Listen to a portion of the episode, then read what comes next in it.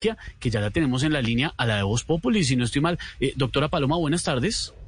Buenas tardes, buenas tardes, amigo comunicador. ¿Qué se le ofrece? Eh, sí, te, le tengo un par de preguntas, doctora Paloma. Claro, claro que sí. ¿Son personales o políticas? No, ¿en, en qué influye, perdón? Pues en el tono de mi voz, por ejemplo, si es una pregunta política, mi tono es así. ¡Hijitos, por Dios!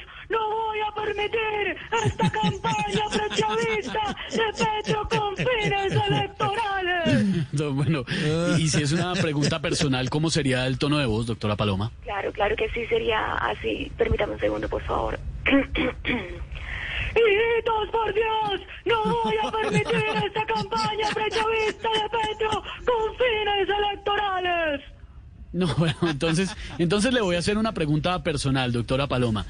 ¿Qué nos puede decir del lote que negoció con el empresario que está ligado al círculo del capturado Alex Saab? Su pregunta es malintencionada. No. Me señala solo porque usted es otro Castro chavista que quiere ver este país convertido en otra Venezuela. No, doctora Paloma, perdón, no es una acusación, es una pregunta que le hago. Una pregunta infundada. Tus pensamientos izquierdistas. Yo no conozco a ese tal Saab que nació el 21 de diciembre del 71, hijo de Rosa María, de profesión abogado y empresario. Doctora Paloma, pero a ver, ¿cómo fue el negocio del lote? Explíquenos. ¡No me acuse! ¡Terroristas! ¡Me riflo! No, a ver, no, ya está.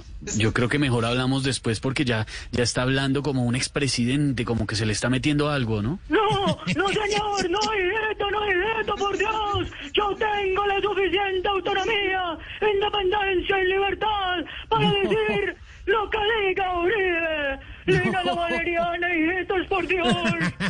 No, ¿sabe qué, doctora Paloma? Gracias por la explicación. Nos quedó clarísimo el tema del lote. Muy amable, gracias.